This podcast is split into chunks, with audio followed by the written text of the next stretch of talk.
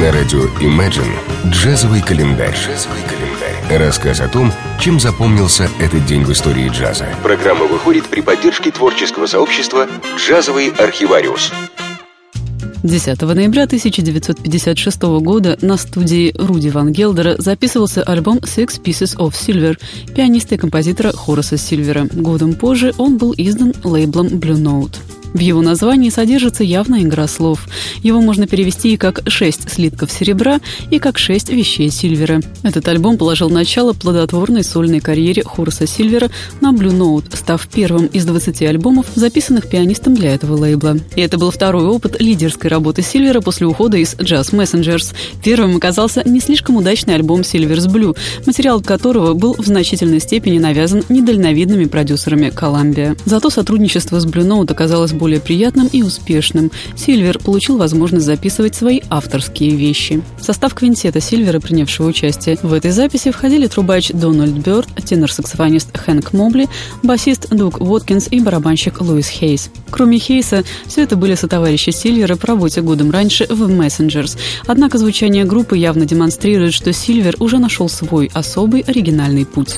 Джазовый календарь. Тремя годами позже, 10 ноября 1959 года, на студии Руди Ван Гелдера был записан альбом «Эфри Кейн» джазового барабанщика Арта Блейки и знаменитых «Джаз Мессенджерс». В сессиях записи «Афри Кейн» впервые участвовали молодой новатор-саксофонист Уэйн Шортер и не менее перспективный трубач Ли Морган. Появление этих музыкантов явилось результатом усилий продюсера Альфреда Лайена, стремившегося записать альбом «Хит», повторивший бы коммерческий успех предыдущего совместного проекта с Артом Блейки «Моунин». Вместо этого получился альбом, ставший прекрасной возможностью показать свой потенциал молодым музыкантам-духовикам. При этом сам Блейки смог более широко продемонстрировать свой стиль игры на барабанах, а сдержанный Уолтер Дэвис искусно проявить себя с его ненавязчивой фортепианной партией.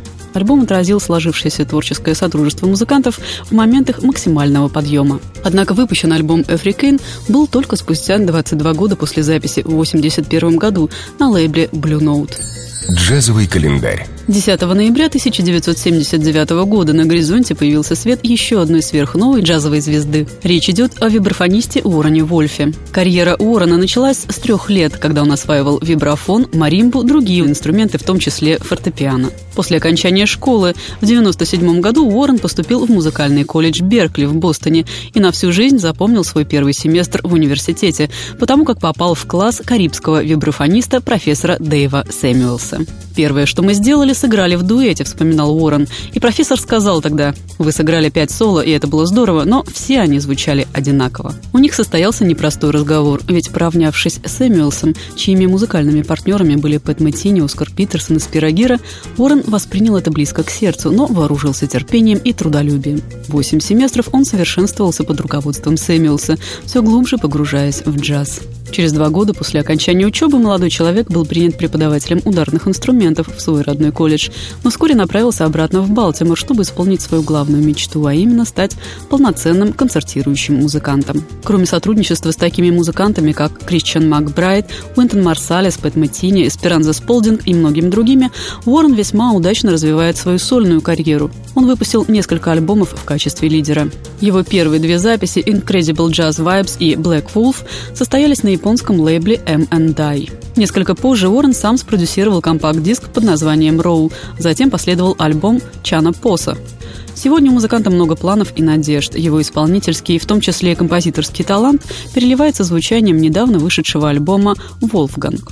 Джазовый календарь на радио Imagine. Чем запомнился этот день в истории джаза? Читайте на странице творческого сообщества «Джазовый архивариус» ВКонтакте. Послушаем композицию Уоррена Вулфа «One for Lenny».